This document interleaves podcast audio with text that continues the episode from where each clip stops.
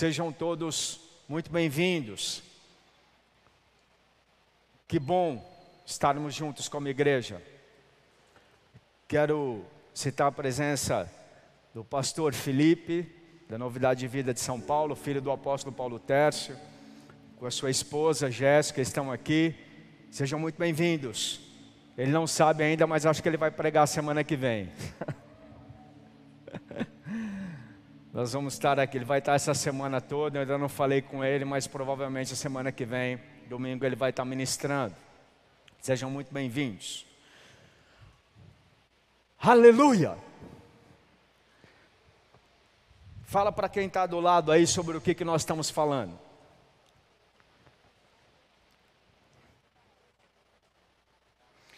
Nós estamos ministrando uma série sobre identidade propósito, chamado. Porque, como eu disse, não há um lugar melhor do que estar na presença de Deus. E a presença de Deus é o propósito pelo qual você foi criado. Sabe, amados? É, nesses momentos difíceis né, que a gente passa, como estamos passando na pandemia, eu tenho visto tanta gente buscar realização, buscar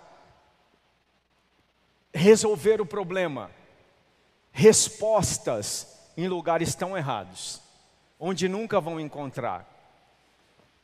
No trabalho, na realização profissional, no casamento. Ah, não que essas coisas sejam ruins, eu, eu firmo isso porque parece que eu estou às vezes falando contra. Não, família é maravilhoso, mas ninguém foi criado para ter família, faz parte do pacote, mas o teu propósito não é esse. Outros buscam num relacionamento ter um filho, outros acreditam que quando se formarem serão realizados, outros acreditam que quando tiverem uma condição financeira boa vão se realizar.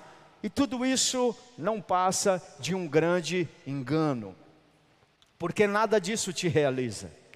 Essas coisas são boas e fazem parte do pacote de Deus, mas eu tenho ensinado semana após semana nesse lugar. É uma série que o propósito de todo e qualquer cristão, todo e qualquer ser humano criado por Deus é estar em Sua presença, ter relacionamento. Deus te fez, querido, com um propósito: se relacionar com você. Nós vemos isso de Gênesis a Apocalipse. E hoje nós vamos continuar falando disso. Para que não aconteça com você que está conectado a essa casa, você que nos assiste pela internet, de ficar batendo em portas erradas, ficar buscando coisas onde você nunca vai encontrar, solução onde não existe. Um grande dilema. Pessoas às vezes passam a vida inteira de busca em busca, achando que quando tiverem filho, quando se formarem, quando tiverem dinheiro, quando, quando, quando, quando, quando, quando, e sempre são frustradas, porque é um dilema. Enquanto você não responder e não souber a sua identidade, por que você existe, quem eu sou, para onde eu vou, por que Deus me criou, o que eu estou fazendo aqui. Enquanto você não descobrir a resposta para essas perguntas, jamais qualquer outra coisa vai te realizar. E essas perguntas você só encontra num relacionamento com Deus. Você pode ouvir muitas filosofias, você pode ouvir muita gente falando muita coisa, mas tudo isso serão fetiches, folclore, histórias, teoria, o que realmente vai te dar a convicção, a resposta, a ciência, a realização de quem você é, é a presença de Deus, é um relacionamento verdadeiro com Ele. E hoje eu vou continuar a pregação da semana passada, por quê? Porque a semana passada eu não acabei. Na verdade, eu acelerei a palavra, ministrei uma parte só, porque nós tivemos, eu acho que umas 12 palavras a semana passada. Cada testemunho daqueles que nós tivemos aqui foi uma pregação. E eu entendia que nem precisava pregar mais, mas no final eu acabei ministrando parte dessa palavra. Então eu vou fazer um resumo muito rápido e vou finalizar a palavra que eu tinha preparado para a semana passada. Quantos não estavam aqui a semana passada ou não ouviram é, essa palavra? Levanta a mão, eu quero só ter uma noção. Ok, para quantas pessoas eu preciso fazer o resumo? Vamos lá. Eu falei sobre o rei Davi como um personagem bíblico de alguém que sabia a sua identidade. Alguém que buscava as respostas para a sua vida no lugar certo, na presença de Deus. Alguém que valorizava isso. Isso ficou muito claro lendo, por exemplo, o Salmo 51. Salmo lindo, escrito por Davi num momento difícil, depois que ele fez talvez a maior besteira da sua vida, que foi um adultério e assassinato, uma coisa terrível. E ele foi confrontado pelo profeta Natan, e ali ele começa a mostrar, ele mostra exatamente por que foi chamado de um homem conforme o coração de Deus, e mostra que ele sabia quem ele era. E ele escreveu esse salmo. E as coisas que ele escreve aqui revelam isso. Salmo 51, no verso 1, se puder colocar, diz assim: Tudo isso eu falei a semana passada. Ele escreveu logo depois de ser confrontado pelo profeta, ao invés de se rebelar, ele se humilhou. Compadece-te de mim, ó Deus, segundo a tua benignidade, segundo a multidão das tuas misericórdias. Apaga as minhas transgressões, lava-me completamente da minha iniquidade e purifica-me do meu pecado, pois eu conheço as minhas transgressões e o meu pecado está sempre diante de mim. Pequei contra ti, contra ti somente, e fiz o que é mal aos teus olhos, de maneira que serás tido por justo ao teu falar e puro no teu julgar. Davi está falando, eu peco mesmo, eu errei mesmo, e eu não vou me justificar e nem me defender, porque a minha sabedoria é menor do que a tua. O Senhor tem razão em me exortar, ao invés de buscar justificativa. Aí no verso 5 ele diz: Eu nasci em iniquidade, e em pecado me concebeu a minha mãe. Eis que te agradas da verdade no íntimo e no oculto me fazes conhecer a tua sabedoria. Ele continua se expondo ainda mais e falando: e tem mais, Deus, eu já nasci errado, eu realmente tenho grandes problemas. Davi está rasgando o seu coração. Era o rei, querido, ele era o rei. Ele poderia ter tomado uma outra atitude, ele poderia ter dado desculpa de muitas coisas, mas aqui mostra que ele sabia quem era, sabia o seu lugar. Quem não conhece a sua identidade, quer discutir com Deus. Quem está certo. Quem não sabe quem é, começa a discutir com Deus quem tem razão. Davi aqui não estava discutindo, ele estava reconhecendo, abrindo mão da sua verdade, do seu próprio entendimento, do que ele achava dessa história e recebendo a exortação de Deus como um, uma bênção, um alívio, uma correção. Purifica-me com isopo, verso 7, e ficarei limpo. Lava-me e ficarei mais alvo do que a neve. Faze-me ouvir o júbilo e a alegria, para que exultem os ossos que esmagastes. Esconde o teu rosto dos meus pecados e apaga todas as minhas iniquidades. Cria em mim, ó Deus, um coração puro e renova dentro de mim um espírito inabalável. O que ele está falando, sozinho eu não consigo, Deus. Tem mais, além de eu estar errado mesmo, sozinho eu não vou conseguir, eu preciso de Ti. Sem Ti não vale a pena. Eu preciso de Ti. Sabe, amados? Quando você está num ambiente como esse na igreja, não é a musiquinha do louvor. Se você prestar atenção, tudo aqui é preparado para Deus falar com você. As músicas, o ambiente, a ministração, a palavra, são instrumentos do Espírito Santo para te conectar com o céu, para te tirar da conexão humana do dia a dia, da razão, percebe o que foi cantado, percebe o que foi ministrado e o que eu estou falando para você. Davi, na parte mais impressionante, no verso 11 e 12, ele deixa claro que ele conhecia sua identidade. Olha o que ele diz, isso é impressionante, querido. Não me lances fora da tua presença, nem retires o Espírito Santo de mim. Restitui-me a alegria da tua salvação e sustenta-me com o espírito voluntário. De uma forma simples, o que ele está dizendo aqui é: eu pago o preço que for. Porque o profeta tinha falado para ele que por causa do pecado, agora a espada viria sobre a casa dele, sobre a família dele. Ele falou: não tem importância, pode fazer qualquer coisa, eu pago o preço que for, só não me tira a alegria da salvação, só não me tira da tua presença, porque sem isso eu não posso viver.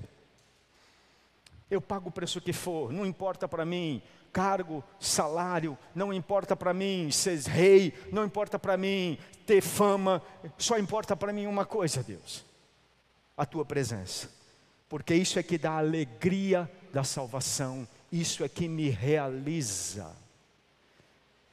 Percebeu como Davi sabia quem ele era? Percebe como Davi sabia qual era o seu propósito? Percebe como Davi sabia sua identidade, querido? Isso revela alguém que sabe quem é, alguém que não discute com Deus, mas se sujeita. E hoje, essa foi a administração da semana passada. Eu terminei aqui e agora eu quero concluir. Falando de um outro rei que não sabia a sua identidade. Contemporâneo de Davi, precedeu Davi, na verdade, Saul, tinham coisas muito similares, mas não conhecia a presença de Deus. Eles reinaram mais ou menos 40 anos, os dois, tinham nomes muito fortes. Eles, é, a Bíblia diz que ambos eram bonitos, eles eram é, qual que é o, é o nome? Bem apessoados, né? Saul então era bonitão mesmo, diz que daqui para cima o cara se destacava de todos. Mas a Bíblia diz que Davi também era de boa aparência. Os dois tinham boa aparência, os dois reinaram por 40 anos, os dois foram reis de Israel, os dois foram ungidos pelo mesmo profeta, Samuel. Tinham muitas coisas iguais, mas a principal diferença, querido, é como um acabou e como o outro acabou. O final de quem não conhece a sua identidade é triste. A vida de Davi, Davi teve talvez até mais problemas do que Saul. Mas por saber quem era, ele teve atitudes e comportamentos totalmente diferentes. Vamos ver. Uma situação muito parecida. Saul também pecou e foi confrontado pelo profeta. Mas veja a reação dele, como foi totalmente diferente de Davi. Vamos ler 1 Samuel no capítulo 15, no verso 16, diz assim: E Samuel disse a Saul: Espere, vou declarar o que o Senhor me disse essa noite. E Saul respondeu: Fala. Samuel continuou: Não é verdade que, mesmo sendo pequeno aos seus próprios olhos, você foi colocado por cabeça das tribos de Israel, e o Senhor o ungiu como rei sobre Israel. O Senhor o enviou a esse caminho e disse: Vá e destrua totalmente esses pecadores, os Amalequitas, e lute contra eles até exterminá-los. Por que então você não deu ouvidos à voz do Senhor, mas se lançou sobre o despojo e fez o que era mal aos olhos do Senhor? Então Saul disse a Samuel: presta atenção, a situação é, é muito parecida. Ele pecou. Aliás, Davi tinha feito coisa pior. Mas ambos foram confrontados pelo profeta. E lembra que Natan, quando confrontou Davi, ele começou a contar a mesma história. Ele não falou que era Davi. Ele começou a contar: tinha um cara que fez isso, fez aquilo. Muito parecido. Porém, quando o profeta fala, você pecou, Saul fala, nada. Não, você está enganado. Davi, Saul? Não, o contrário. Olha o que ele falou, irmãos. É o contrário. Quantas vezes você já foi falar com alguém numa situação óbvia, e ele fala: não, é o contrário. É o contrário.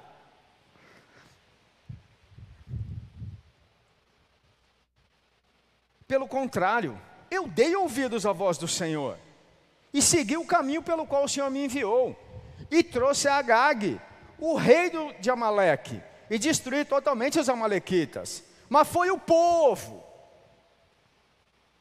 que pegou o despojo, as ovelhas e os boi. O melhor que seria destruído para oferecer ao Senhor, o seu Deus em Gigal. Querido, olha a postura arrogante de Saul. Confrontado por, pelo profeta, ao invés de abrir mão da sua verdade e de não discutir com Deus, ele chega a confrontar o profeta e dizer: é o contrário, você está enganado. Eu fiz o que Deus queria. E mais, foi o povo que pegou. Eu nem queria fazer isso aí, porque Deus tinha mandado destruir tudo. E ele pegou os despojos, pegou o melhor para ele. Mas ele disse que não foi ele. Primeira, primeira posição de quem não sabe a sua identidade quando é confrontado, diz que não. E segunda, coloca a culpa em alguém. Depois de que você prova para a pessoa, né? Que ela fez aquilo, que você tem que chamar cinco testemunhas e expõe, ela fala, tá, mas é porque assim, todo mundo faz igual. Não, veja bem, eu só fiz isso porque eu não tinha outra escolha. Quantos estão entendendo? Olha para alguém que você sabe que é assim.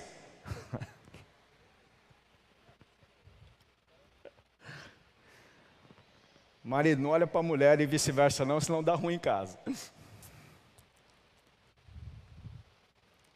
A sequência do texto deixa mais claro ainda o verdadeiro problema de Saul.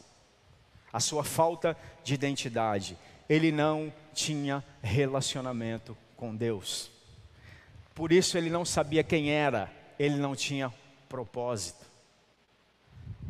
Veja no a sequência Estou lendo 1 Samuel 15, no verso 22, diz assim: Porém, Samuel disse: Será que o Senhor tem mais prazer em holocaustos e sacrifícios do que o obedecer a Sua palavra? Eis que o obedecer é melhor do que o sacrificar, e o ouvir é melhor do que a gordura de carneiros, porque a rebelião é como o pecado da feitiçaria, e a obstinação é como a idolatria, e o culto a ídolos do lar por você ter rejeitado a palavra do Senhor, também ele te rejeitou como rei. Olha só, depois de ser esculhambado pelo profeta, depois dele, ele confrontou o profeta, o profeta arrebentou ele, arrebentou chamando ele de rebelde, feiticeiro, obstinado e idólatra.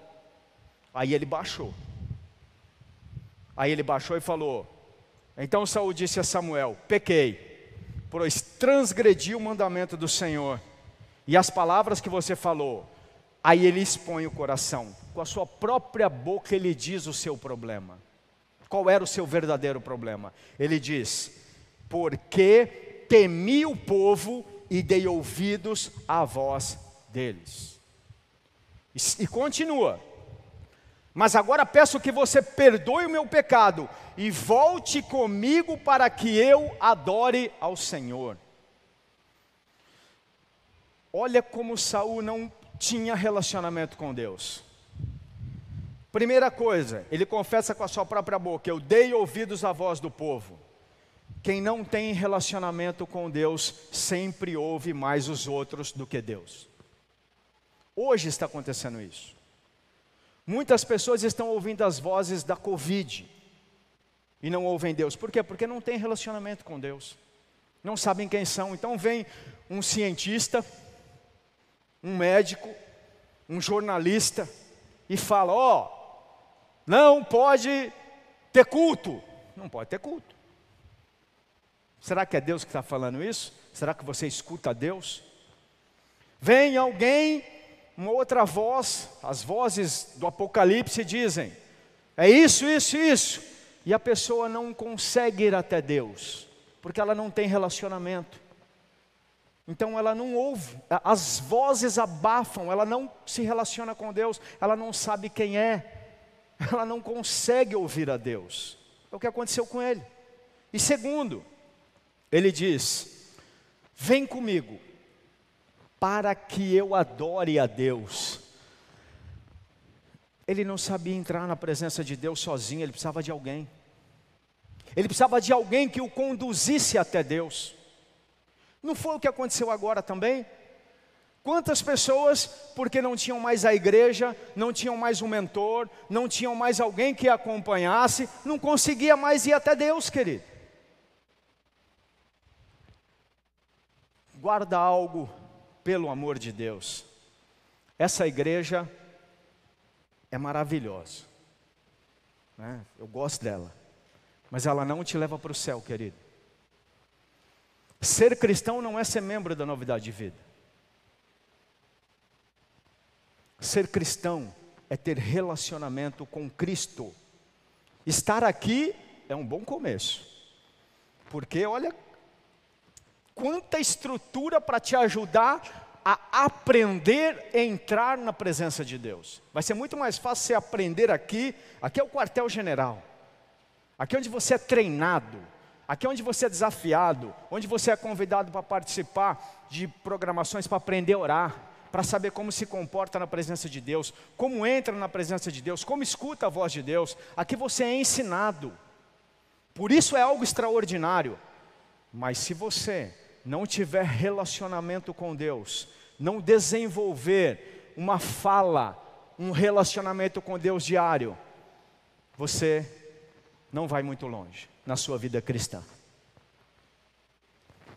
As vozes do mundo, as vozes dos seus familiares, as vozes dos seus amigos, as vozes dos repórteres, as vozes dos cientistas, as vozes dos professores, as vozes do raio que o parta, desculpa, vão ser maiores para você do que a voz de Deus, porque você não sabe ouvir a voz de Deus. Fala para quem está do seu lado, pastor, não está bravo não, querido. E eu nem falei para ele o teu caso.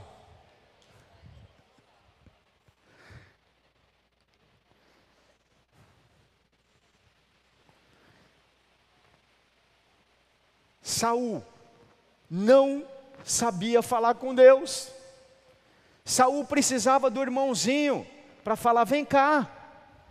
Ele não conseguia adorar sozinho. Ele não, ele precisava de alguém para conduzi-lo à presença de Deus. Sem louvor ele não conseguia. Glória a Deus pelo louvor. Glória a Deus que nesses dias confusos, às vezes eu coloco aqui tão alto o som que é para não ouvir as vozes do capeta, o meu medo, a, a voz que seja, para ouvir o louvor e entrar na presença. Saul não sabia e não tinha isso, e por isso ele teve uma postura totalmente diferente de Davi. Davi conhecia quem era, Saul não. E eu já vou finalizar te dizendo algumas coisas. As principais respostas para a sua vida, querido, você não vai encontrar em qualquer outro lugar, senão na presença de Deus. Às vezes, num culto, numa pregação, numa adoração, mas existem coisas que Deus só vai falar diretamente para você, na sua intimidade, no seu quarto, como a Bíblia diz, como Jesus nos ensinou a orar. Entra no teu quarto, fecha e fala com teu pai, com o teu pai. Portanto, a primeira coisa que você precisa aprender é que ele é teu pai. Como se fala com Deus. Você não precisa saber o nome de Deus, se é Yahvé, se é um nome que não pode falar, se é Jeová. Você precisa falar pai. pai. Que é como Jesus nos ensinou a chamar Deus, Pai. Se tem um nome que Deus gosta de ser chamado e ser identificado, é Pai. As pessoas gastam tanto tempo estudando o nome de Deus. Nossa, tem tem seitas, a maçonaria, por exemplo, engana as pessoas, vai, vai, vai. No final você vai descobrir o nome de Deus. O nome de Deus é Pai, querido. Pronto.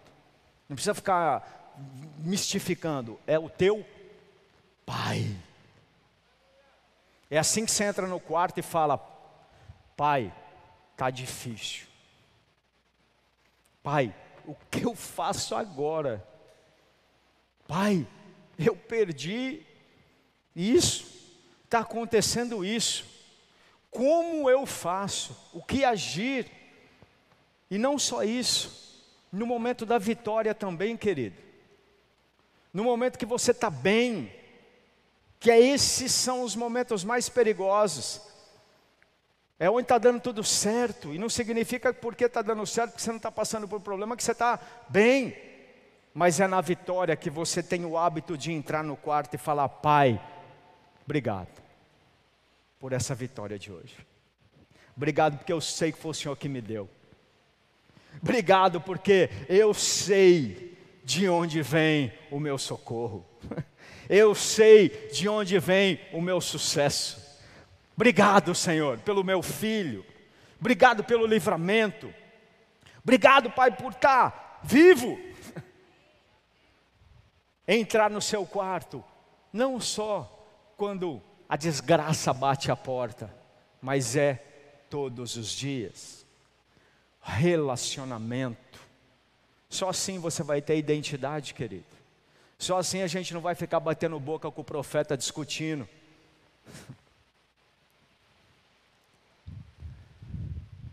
Davi passou por dias até mais difíceis do que Saul. Houve um dia numa região, numa cidade chamada Ziglag, que quando ele chegou, todo mundo tinha sido levado escravo. E nesse dia, os próprios soldados de Davi, porque ficaram tão tristes, a Bíblia diz que eles choraram até não ter mais força. Eles e os seus soldados. Porque quando eles, eles saíram para guerrear e quando voltaram, tinham matado todo mundo e levado todo mundo escravo, até as mulheres de Davi, as esposas dos soldados. E aí os próprios soldados começaram a querer matar Davi. Ele teve uma rebelião dentro do seu próprio grupo. E nesse dia, sabe o que ele fez? A Bíblia diz: Mas Davi se fortaleceu no Senhor. Ele sabia onde ir, querido. Já pensou se ele tivesse que precisar de alguém? Não, vamos, vamos, vamos levantar um clamor aqui por mim. como, é que, vamos, como é que faz aqui um holocausto? Não precisa de alguém para me levar no culto. Não. Ele foi até a presença e na presença ele lembrou Pai, minha vida está na Sua mão. Eu sou teu filho. Se é chegado o dia de eu morrer, estou pronto. Se não, me dá estratégia, me dá força. Não há lugar mais alto, não há lugar melhor do que estar aos pés de Cristo, querido. Essa é a tua identidade. Esse é o propósito pelo qual você foi criado.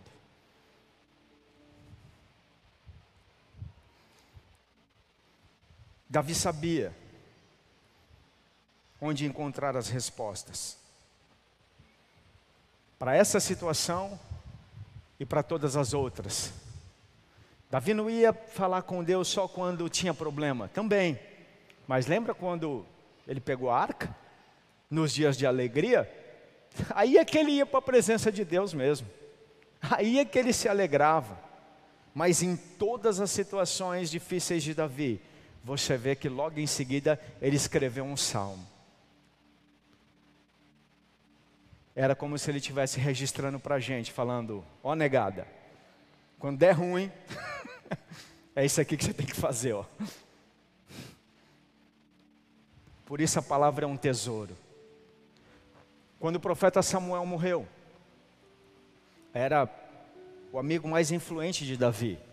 Ele era um profeta. E aí Davi falou: agora lascou mesmo, porque agora eu estou sozinho. Olha o salmo que ele escreveu, logo depois da morte profeta Samuel, aquele que o tinha ungido, aquele que era amigo de Davi, porque viu um dos salmos lindos, e eu estou finalizando com ele, Salmo 121. Ao invés de ficar desesperado, talvez você tenha perdido alguém importante para você. Em comum, todos nós perdemos alguém muito importante que foi o apóstolo Paulo. Mas não doeu tanto quanto doeu para o Felipe, que além de, pai espiritual, era pai físico. Para onde o Felipe foi? Para onde você deve ir? Para onde eu fui? Para onde Davi foi? Quando morreu Samuel. Eleva os meus olhos para os montes. De onde virá o socorro?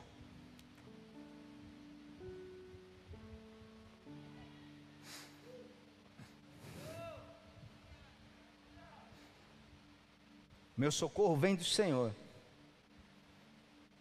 que fez o céu e a terra. Ele não permitirá que os seus pés vacilem. Não dormitará aquele que guarda você. É certo que não dormita, nem dorme o guarda de Israel. O Senhor é quem guarda você, o Senhor é a sombra à sua direita. De dia não lhe fará mal o sol, nem de noite a lua. O Senhor guardará você de todo mal, guardará a sua alma, o Senhor guardará a sua vida e a sua, a sua saída e a sua entrada, desde agora e para sempre. Davi estava falando com ele mesmo, querido. Davi estava diante do Senhor, e a Bíblia registra isso como um ensino para mim e para você. A quem buscar socorro? Como buscar socorro? E eu quero te fazer uma pergunta para finalizar. Como está? Não entenda isso como um julgo ou como uma cobrança, querido. Não é para te colocar peso. Você que nos assiste em casa, você que está aqui, como está a tua relação com Deus?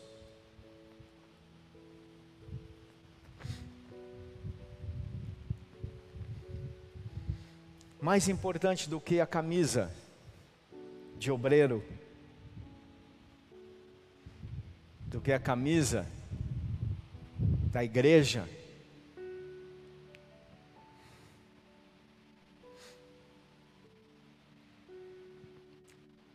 É como você enxerga, vê e fala com Deus. Mais importante do que você fazer parte dessa comunidade, ofertar e ajudar no trabalho social e ajudar a gente a conectar outras pessoas com Deus. Mais importante do que isso, querido, é amanhã, no teu quarto. É hoje à noite. É no momento onde aquela angústia vem, a bola começa a dar um nó e você. Ou quando você recebe aquela baita notícia maravilhosa, é como você chega para Ele, é como você se enxerga, é onde você fala: Eu sei porque eu existo. Como está isso? Talvez nesses últimos cultos, que a gente tem falado tanto de, de identidade, você tem iniciado uma restauração com Ele. Algumas pessoas já me falaram isso. Eu já vi alguns testemunhos disso. Faça isso mesmo. Não seja membro da igreja, seja, mas seja amigo de Deus, querido.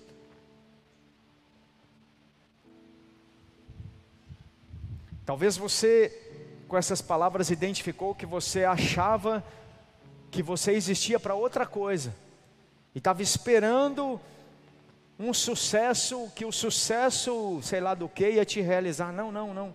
O que vai te realizar é se encontrar com Ele todos os dias, como Adão fazia na viração do dia. O primeiro que ele criou. Como todos os homens de fé da Bíblia, ele ensinou, e assim eram. Aqueles que ele chamava de amigo, a vida de Jesus foi ensinar para os discípulos ter relacionamento com Ele. Mas eu quero fazer algo para te ajudar ainda mais. Talvez você tenha tomado essa decisão e se não tomou, tome. Mas nós vamos fazer algo juntos agora. Porque nós vamos cear. E a ceia fala de relacionamento. A ceia, querido, a Santa Ceia é muito mais do que o pãozinho da igreja, que tem que tomar uma vez por mês. é muito mais do que um momento religioso onde todo mundo tem que ficar e se arrepender dos seus pecados e. Não. A ceia fala de relacionamento. Foi nesse contexto que Jesus diz que ele desejava ardentemente cear com os seus discípulos.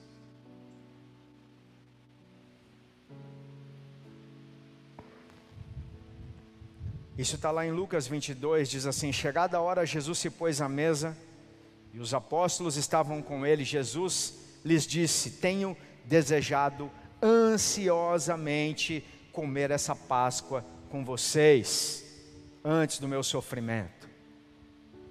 João 14, 18, ele diz novamente a mesma coisa, o mesmo contexto de desejo de relação. Não deixarei que fiquem órfãos. Antes de subir, ele ceou e depois ele reuniu. Quando ele estava falando com os discípulos ali durante Aqui ele falou antes isso, mas ele reuniu, ele estava preparando os discípulos para porque ele seria levado ao céu. E ele fala: "Fica tranquilo que vocês não vão ficar sozinhos, a nossa relação não vai acabar.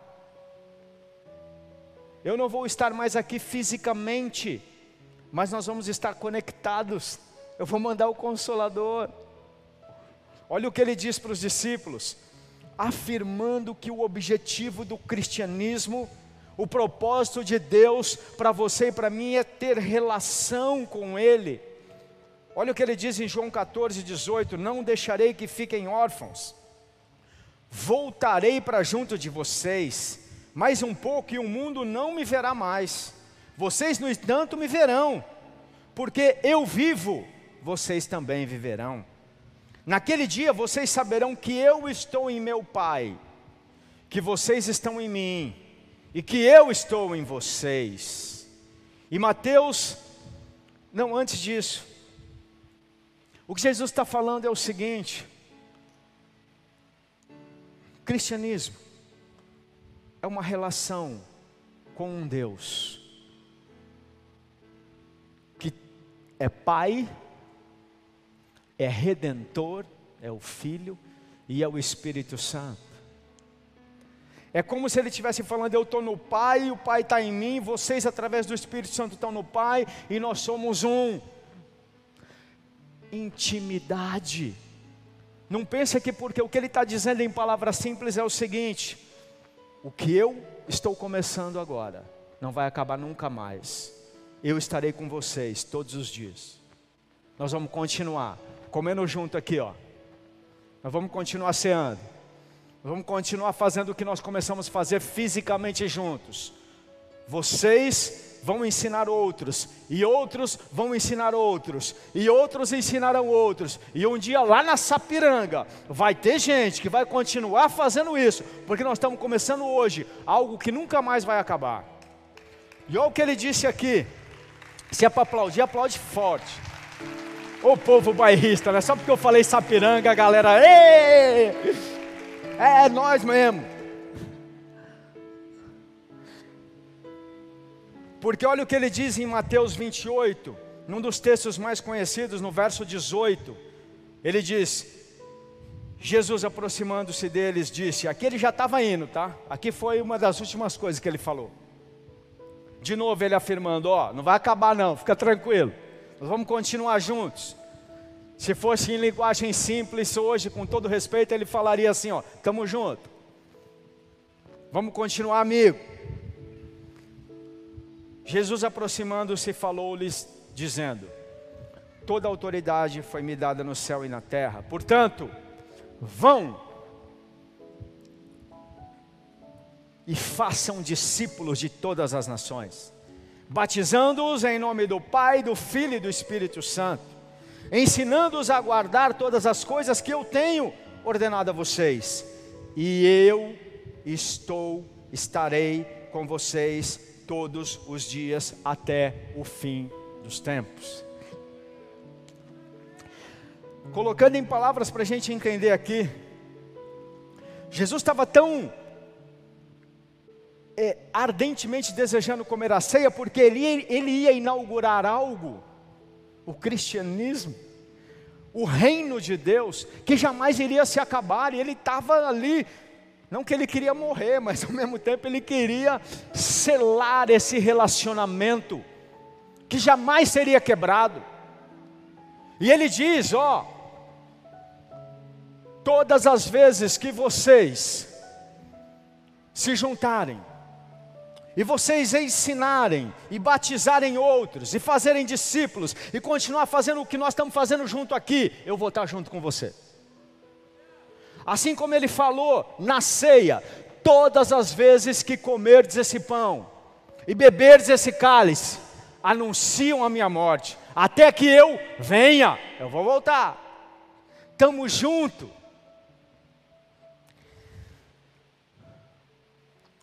Pode preparar a ceia. Enquanto eu finalizo. Mas se você está preparando a ceia, tenta não se distrair, porque é para você também. Eu sei que não é fácil, mas a gente aprende a assoviar e chupar cana ao mesmo tempo na igreja. Filho, filha, presta atenção aqui. E se você está em casa também, Deus te trouxe aqui para te dizer uma coisa tão simples e tão profunda. E tudo que Ele preparou aqui é para te dizer isso. Eu te fiz, eu te dei um sopro de vida. Alguém tem fio ou bateria aí para funcionar? O máximo que eu tenho é uma perna mecânica aqui, irmão. Eu tenho prótese. Mas se Deus tirar o fôlego de vida, pode pôr a prótese que for aqui. Não vai, não vai ficar nada em pé. Eu te dei um fôlego de vida, eu soprei vida em você. O louvor também pode se preparar, porque eu quero me relacionar com você, porque eu quero ser teu amigo, porque eu tenho um plano para a humanidade. E você faz parte disso, e juntos, juntos, nós vamos fazer algo extraordinário. E apesar tudo que você vai passar na sua vida, porque Ele nunca prometeu que não ia passar problema, eu vou estar com você. E eu, a minha presença, esse relacionamento, ninguém pode roubar. Você pode estar na cadeia, você pode estar sendo torturado, você pode estar passando os piores dias da vida, ou os melhores, eu vou estar lá. O mundo não vai entender, mas vocês vão, porque eu estou com o Pai. O Espírito Santo está em vocês e nós somos um.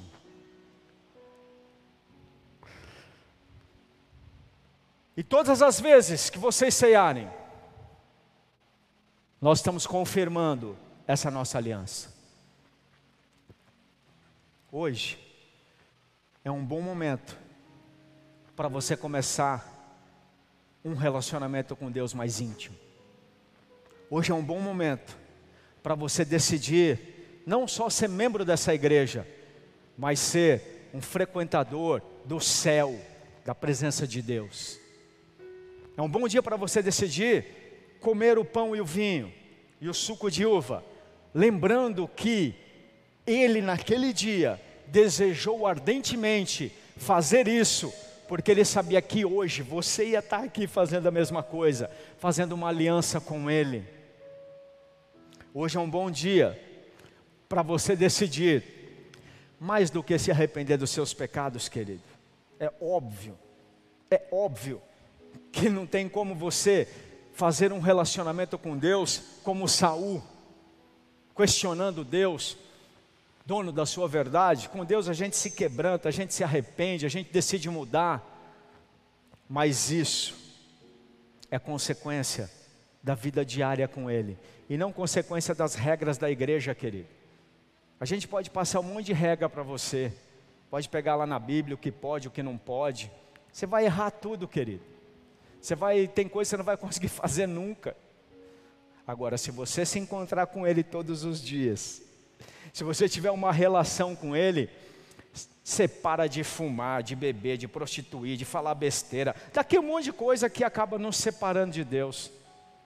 E mais do que essas coisas tão visíveis, você muda o teu caráter, que é a tua essência, que é quem você é quando ninguém está olhando, que é o teu interior. Hoje é um bom dia para você mais do que se arrepender, deixar as escamas caírem.